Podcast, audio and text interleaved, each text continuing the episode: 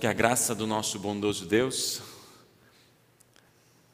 no Salvador Jesus Cristo, na companhia do Espírito Santo, nos abençoe no refletir dessa santa palavra que há pouco lemos do Evangelho de Lucas, no capítulo 21. E quando a gente olha para essas palavras aqui, a gente vai perceber destruição do templo, destruição de Jerusalém, destruição do mundo. Então virá o Filho do Homem nas nuvens, descendo do céu com grande poder e grande glória. Destruição, destruição, destruição. Então virá o fim. Quando a gente reflete textos assim a respeito do fim do mundo, o fim das coisas, gera uma ansiedade, uma preocupação em nossos corações, porque nós sabemos que tudo isso que está colocado aqui gera, causa muito sofrimento no coração, na vida de todos nós. Sofrimentos, sofrimentos, sofrimentos.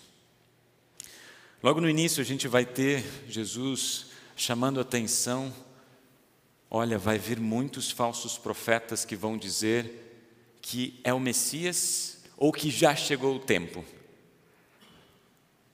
Na nossa geração, a gente já vivenciou e presenciou não uma vez, duas, talvez até mais, situações onde pessoas, falsos profetas, dá para dizer nessa mesma linguagem que Jesus coloca, que brincaram com a fé das pessoas, que causaram sofrimento na vida das pessoas, porque não tem nada mais claro do que o próprio Jesus diz no Evangelho de Mateus: ninguém sabe o dia e a hora em que todas essas coisas vão acontecer. Então não acreditem quando vocês ouvirem falar que alguém, o mundo vai terminar agora, ou eu sou o Messias.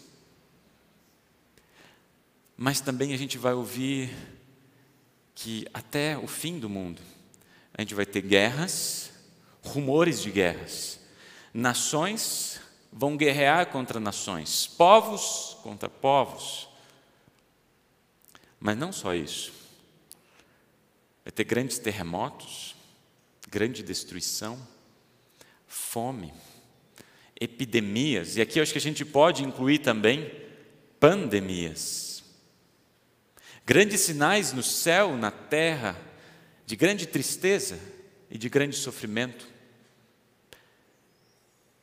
Mas Jesus ele coloca algo a mais aqui, que o texto de, desculpem, 1 Tessalonicenses 1 a, 1 a 5, nesse texto, o próprio apóstolo Paulo está preocupado e diz assim: vai haver perseguições, vão haver perseguições. E de fato algumas já aconteceram, e ele está escrevendo justamente para, que, para, para aquela igreja, porque está preocupado para que ninguém se perca da fé ou caia da fé. Então, Jesus, aqui nesse texto, ele, ele diz: vão haver perseguições, vocês vão ser presos, dados a reis e governantes, vocês vão ser entregues até pelos seus próprios pais. Pensem nisso: pais, irmãos, amigos. Isso não é algo que aconteceu só no primeiro século, mas é algo que ainda acontece em nossos tempos irá acontecer ou continuar acontecendo. Perseguições porque nós somos cristãos, porque nós temos Jesus como nosso Senhor e Salvador. Vocês querem uma linguagem mais viva do que essa? Basta a gente olhar alguns versículos que Jesus ele aponta diretamente para a destruição de Jerusalém. Ele diz: quando vocês virem a cidade de Jerusalém cercada por exércitos, fiquem sabendo que logo ela vai ser destruída. Então, quem estiver na região, se você estiver na, na cidade, que saia correndo. Se você estiver no campo, não vá para lá. Ou seja, esqueça tudo o que você tem lá. Pense nisso. Esqueça a família, esqueça as coisas materiais, esqueça tudo, fuja. Ai das mulheres que estão grávidas, ai daquelas que estão amamentando. Vai ser um, um dia de grande castigo. Pessoas vão ser mortas à espada, vai ser um dia de grande sofrimento. Muitas dessas coisas já aconteceram. A destruição do templo no ano 70 foi um, um exemplo claro, e aqui o próprio Jesus está dizendo aos discípulos antes disso acontecer. Mas, na verdade, o que, que a gente pode perceber? Nós estamos vivendo os tempos do fim. Quando a gente percebe sinais, ou grandes sinais, ou situações que causam grande sofrimento, assim como os discípulos perguntaram, e as gerações e todas as gerações que vieram após os discípulos até chegar a nós, e isso vai continuar sendo perguntado: quando será o fim? Quando todas as coisas vão acontecer? Quando a gente passa por uma pandemia, a gente se pergunta: será que o fim não está perto? Porém, quando nós olhamos para esse texto, lemos ele com, com um pouco mais de cuidado, a gente vai perceber que o propósito de Jesus não é falar e não é responder, porque os discípulos perguntaram quando vai acontecer, mas Jesus não responde quando. O propósito desses textos não é dizer, ah, vai ser tal, tal momento ou tal dia, mas quando as grandes ondas de sofrimento vierem, Jesus ele está vindo para você hoje também, para a nossa geração e para cada um de vocês, está dizendo: Eu estarei com vocês. Ele está dizendo: quando essas grandes ondas de sofrimento vierem, vocês não estarão sozinhos. Eu estarei com vocês. Essa é a promessa que Jesus faz nesse texto. Então, quero convidá-los a voltar para esse texto e olhar como Jesus está presente no sofrimento, porque esses sinais, eles causam, eles, eles são uma representação do grande sofrimento, ou de sofrimentos que a gente passa aqui nesta vida. Como é que Jesus está presente no sofrimento? Primeiro, ele, ele chama atenção, ele diz assim: tomem cuidado, tomem cuidado. Tome cuidado para quem vocês estão ouvindo. Tome cuidado para que ninguém engane vocês. Tome cuidado onde vocês depositam a confiança. Tomem cuidado para que vocês não se afastem da fé. A primeira palavra de Jesus é uma palavra de exortação. Tomem cuidado. Mas logo depois, versículo 8, ele diz: tomem cuidado. Versículo 9 começa: não tenham medo. E aqui vai ser um refrão que vai continuar até o fim desse capítulo. Não tenha medo. E a gente pode referir, é, repetir se não tenha medo várias vezes. Não tenha medo se você ouvir guerras ou rumores de guerras. Não tenha medo se nações guerrearem contra nações. Não tenha medo se houver grandes temores, tremores de terra. Não tenha medo se vier uma pandemia. Não tenha medo se vocês forem perseguidos, não tenham medo. E é sobre esse último aspecto. A gente poderia falar de vários outros, de vários outros aspectos desses sinais antes do fim, que nós já estamos vivendo, que nós já estamos passando, que já está acontecendo ao nosso redor. Mas eu quero falar apenas de um, ou pelo, ou pelo menos destacar um. No sofrimento, Deus nos dá condições de falar do seu nome. Para mim, isso, isso que ficou marcado nesse texto, dentro de vários temas que poderiam ser abordados. No capítulo, versículo 12 e 13, onde ele fala que antes de acontecer isso, vocês vão ser presos, entregues para ser julgados. Por serem meus seguidores, vocês serão levados aos reis, aos governantes para serem julgados. E isso dará oportunidade, isso dará oportunidade para vocês anunciarem o Evangelho. Para mim, isso ficou ressoando na minha cabeça, no meu coração essa semana. No momento de perseguição, ele fala assim: esse vai ser o momento, a oportunidade de vocês falarem do Evangelho. A presença de Jesus no sofrimento. E eu lembrei de algumas histórias bíblicas do Antigo Testamento e do Novo Testamento. Eu tentei escolher duas histórias que talvez sejam conhecidas de vocês. Quem não conhece a história de Daniel na cova dos leões? Difícil nós não termos ouvido pelo menos uma vez essa história.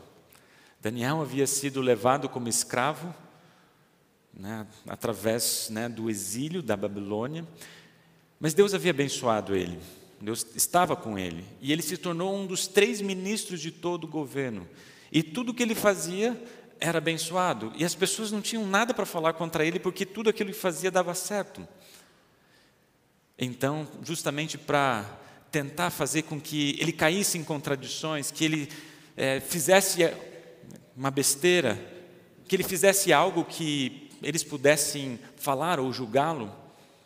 Então eles fizeram, foram até o rei Dario para que ele escrevesse um decreto que ao longo de 30 dias eles não poderiam, é, os, únicos, os únicos pedidos e adoração deveria ser feita apenas para o rei, adorar apenas o rei. Mas Daniel, como diz o capítulo 6, ele adorava Deus. Ele cultuava Deus, como ele fazia todos os dias. E naquele dia, ele foi para casa, abriu a janela e, por três, né, ao longo né, de todos os dias, ele orou para Deus. E foi nesse momento que as pessoas que estavam seguindo, fazendo com que ele caísse, foram levaram até o rei, para que ele então fosse julgado e colocado na cova dos leões. Talvez na vida de, de Daniel tenha sido um dos momentos mais difíceis, Claro, passou por outros momentos, mas pensem, esse era o final da vida dele, ser jogado na cova dos leões com leões famintos. O rei não queria isso. E ele fez de tudo para evitar com que isso acontecesse. E olha só o que, que o rei disse a Daniel antes de colocá-lo na cova dos leões: Espero que o seu Deus, a quem você serve com tanta dedicação, o salve. O rei foi para casa, não se alegrou como se alegrava todos os dias e no outro dia, bem cedo, foi até a cova dos leões. E ele disse assim, com voz muito triste, o rei: Daniel, o servo do Deus vivo, será que o seu Deus, a quem você serve com tanta dedicação, conseguiu salvá-lo dos leões? E o próximo versículo é: Daniel respondeu: Que o rei viva para sempre. Interessante essa história porque no final, no final, o rei Dario escreveu uma carta para toda a nação. E olha só o que ele escreveu nessa carta: Felicidade e paz para todos. Eu ordeno que todas as pessoas do meu reino respeitem e honrem o Deus que Daniel adora, pois ele é um Deus, ele é o Deus vivo que, que vive para sempre. O seu reino nunca será destruído, o seu poder nunca terá fim. Ele socorre e salva no céu e na terra, ele faz milagres e maravilhas. Foi ele quem salvou Daniel, livrando das garras dos leões. O maior momento de sofrimento foi o momento onde Deus resolveu fazer com que o seu nome fosse espalhado por todo aquele reino. Talvez vocês estejam lembrando da história do apóstolo Paulo. O apóstolo Paulo escreveu a carta aos Filipenses quando ele estava preso.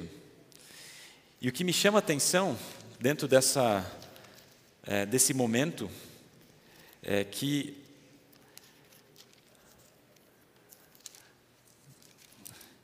ele louva a Deus por causa disso. Filipenses, ele vai dizer assim: lá no versículo 7, no metade do versículo 7, é isso que vocês estão fazendo agora, que eu estou na cadeia, e foi mesmo que fizeram quando eu estava livre para defender e anunciar com firmeza o Evangelho. Que ele diz a partir do versículo 12: Meus irmãos, eu quero que vocês saibam que as coisas que aconteceram ajudaram de fato no progresso do Evangelho, pois foi assim que toda a guarda do palácio do governador e todas as outras pessoas daqui ficaram sabendo que estou na cadeia porque sou servo de Cristo. O apóstolo Paulo viu ali, num momento de maior, talvez, dificuldade da sua vida, que ali era uma oportunidade de falar da esperança que ele tinha. No sofrimento, a presença de Jesus. Mas a gente não precisa está preso para falar de Jesus. A gente não precisa ir numa prisão, na, ser jogado na cova dos leões, para o nome do Senhor se espalhar por todas as, as pessoas. A gente não precisa estar numa prisão romana para que a gente veja oportunidades do nome de Jesus chegar no coração das pessoas. Pense nos momentos de sofrimento que vocês passaram estão passando. E quando a gente olha para trás, quando a gente olha para esses momentos, a gente vai perceber que ali Jesus ele esteve presente. Talvez de uma forma que a gente não consegue descrever. Eu não sou muito de hospital. Quando eu preciso ir, eu vou com carinho, vou com amor, com dedicação, por causa do, da função de, do ministério pastoral. Mas tem gente que gosta de hospital. Minha esposa, por exemplo, minha irmã, tem vários aqui que eu sei que são trabalham no hospital que gostam muito de estar ali. E ali é um lugar onde a gente vê bastante sofrimento. Não é à toa que quando a gente está chegando, de repente tem algumas pessoas que estão se abraçando. Lágrimas estão correndo por alguma notícia que acabaram de ouvir. Não é à toa que quando a gente entra num quarto para fazer uma visita ou para conversar com alguém, a gente perceba aqui do lado, na cama do lado, porque dificilmente a gente vai estar, tá, sempre vai ter pessoas a mais ali. Dificilmente as, as, as pessoas vão estar tá, é, sem alguma aflição, sem alguma dor. Mas eu tenho vivenciado e testemunhado que justamente nesses momentos é, são os lugares e as oportunidades que Deus coloca para que a gente fale da esperança eterna. Não é uma ou duas vezes, mas inúmeras vezes, quando a gente tem essa oportunidade de estar com alguém da congregação, né, para que pudesse fazer um momento de oração, a pessoa que está do lado chega assim, pastor, ore por, pelo meu filho, olha pelo meu esposo, pela minha, pela minha esposa. E a gente tem a oportunidade de não somente conhecer aquela pessoa, conhecer aquela família, mas também falar da esperança eterna. Talvez vocês tiveram oportunidade já, no momento de sofrimento de dor, vocês falarem de Jesus, porque Jesus está presente no sofrimento. Essa semana, a Igreja Triunfante recebe com muita alegria duas pessoas que foram muito fiéis é, no trabalho do reino de Deus e muito especiais aqui na congregação. Lutaram um bom combate da fé e receberam a coroa da vida eterna, aguardando a ressurreição. Eu me refiro do Agnaldo Hoffman e da Elenise Ribach, que vocês conheciam, que fazia parte dessa comunidade da fé. E fico pensando que ali onde a gente reconhece o que, que o pecado faz, que, que o pecado faz? Ele rasga o nosso coração, a nossa vida. E quando a gente entende o que isso significa, o salário do pecado é a morte, ali a gente entende o que, que o pecado é. Quando aquela pessoa que a gente ama não está mais com a gente, com aquela situação de dor, de luto, cai sobre os nossos ombros. Quando passa uma semana, passa duas, e aquela pessoa não está mais do meu lado. Ah, eu entendo o que é o pecado, o que, o pecado faz. Mas sabe que nesses momentos, são os momentos onde a gente mais ouve, ou mais sente a presença de Jesus, o consolo de Jesus, o abraço de Jesus. Palavras doces de evangelho, de vida, de salvação, de ressurreição. Talvez vocês, nessas últimas semanas, por causa do dia de finados, esteve visitando algum uma pessoa querida da sua vida. E quando menos espera, você está do lado de uma pessoa, e quando você menos imagina, você está conversando com aquela pessoa, e de repente, ela fala aquilo que aconteceu, e no fim vocês estão falando sobre Jesus e a salvação. No sofrimento, Jesus está presente. Jesus age nos momentos mais difíceis da nossa vida. Jesus está sempre em ação. E a gente não precisa se preocupar com o que, que eu vou dizer, o que, que eu vou falar. Hoje nós ouvimos o próprio Jesus dizer: Eu colocarei as palavras na tua boca. A gente não precisa se preocupar, apenas abra o seu coração para falar daquilo que a gente crê, que aquilo, que aquilo que a gente vem vivenciando ao longo de toda a caminhada da nossa fé. Apenas fale daquilo que, que Jesus tem feito por cada um de nós. Então tem uma promessa. Ele diz assim: vocês vão ser entregues, vocês vão ser perseguidos. Até por um contexto difícil, pelos próprios familiares. E olha só o que Jesus disse: mas nenhum fio de cabelo de vocês será perdido. Parece contraditório aqui também, porque ele está falando que pessoas vão ser mortas, perseguidas, e como de fato aconteceu, como nós vimos na leitura de 1 Tessalonicenses. De fato aconteceram, de fato pessoas foram perseguidas. Como a gente sabe na história. Os próprios apóstolos, se vocês querem saber o que aconteceram com alguns dos apóstolos, leiam Hebreus 11, finalzinho de Hebreus 11. A gente às vezes evita textos assim, mas essa é a realidade, muitos foram perseguidos. Muitos foram perseguidos. Mas Jesus diz: nenhum fio de cabelo de vocês será perdido. Talvez eu esteja naquela fase quando eu passo a mão no cabelo, eh, às vezes saem alguns fios, né? Talvez é porque a vida é assim mesmo, né? Quando menos pensamos, a idade chega e a gente não tem mais tanto cabelo como a gente tinha quando era um pouco mais jovem. Mas eu não sei, vocês que têm mais cabelos do que eu e que não estão percebendo essas quedas, se quando vocês perdem um ou dois cabelos, vocês ficam pensando: nossa, um fio de cabelo não é nada, é algo irrelevante para nós. Ou vocês se preocupam com isso? Quando um fio de cabelo cai da cabeça de vocês? Não, eu não me preocupo. Eu sei que eu vou, eu sei. Né, mas a gente não se preocupa com isso. Por quê? Porque não é algo importante para nós.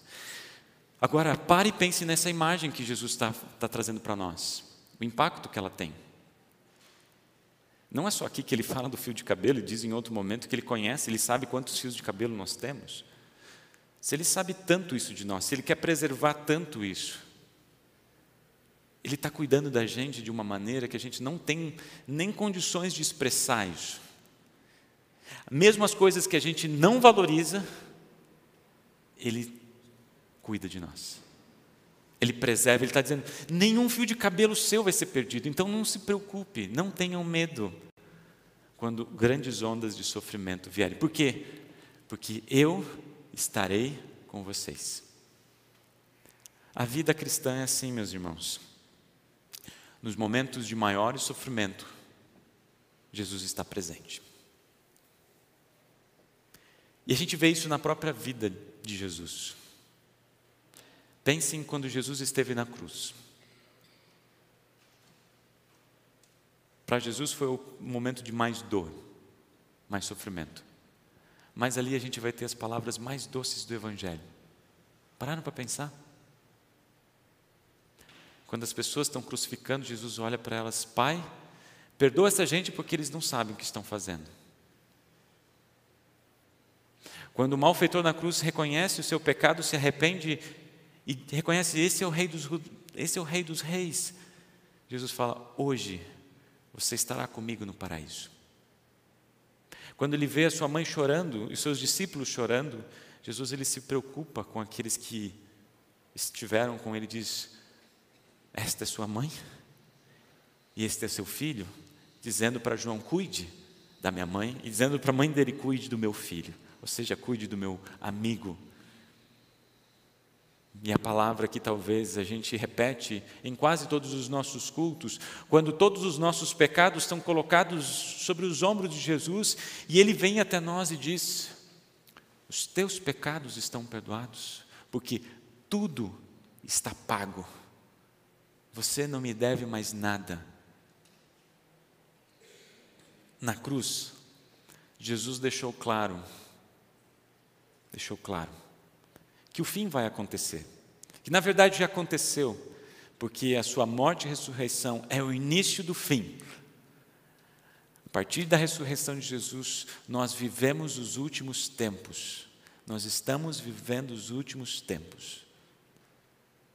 E nesse momento que a gente está vivendo os últimos tempos, a gente não precisa se preocupar se vai ser amanhã, se vai ser daqui a 10 anos, se vai ser daqui a 100 anos, ou. Deixa Deus, só o Pai sabe. Mas enquanto estivermos aqui, aí sim. Enquanto estivermos aqui, Jesus vem para dizer a cada um de vocês: neste mundo vocês vão sofrer. Mas não tenham medo. Não tenham medo se vocês ouvirem rumores, guerras, pandemias ou qualquer outra situação. Não tenham medo se vocês forem perseguidos, porque eu estarei com vocês. Não tenham medo se vocês perderem alguns fios de cabelo, porque eu estarei com vocês. Eu estou cuidando de vocês.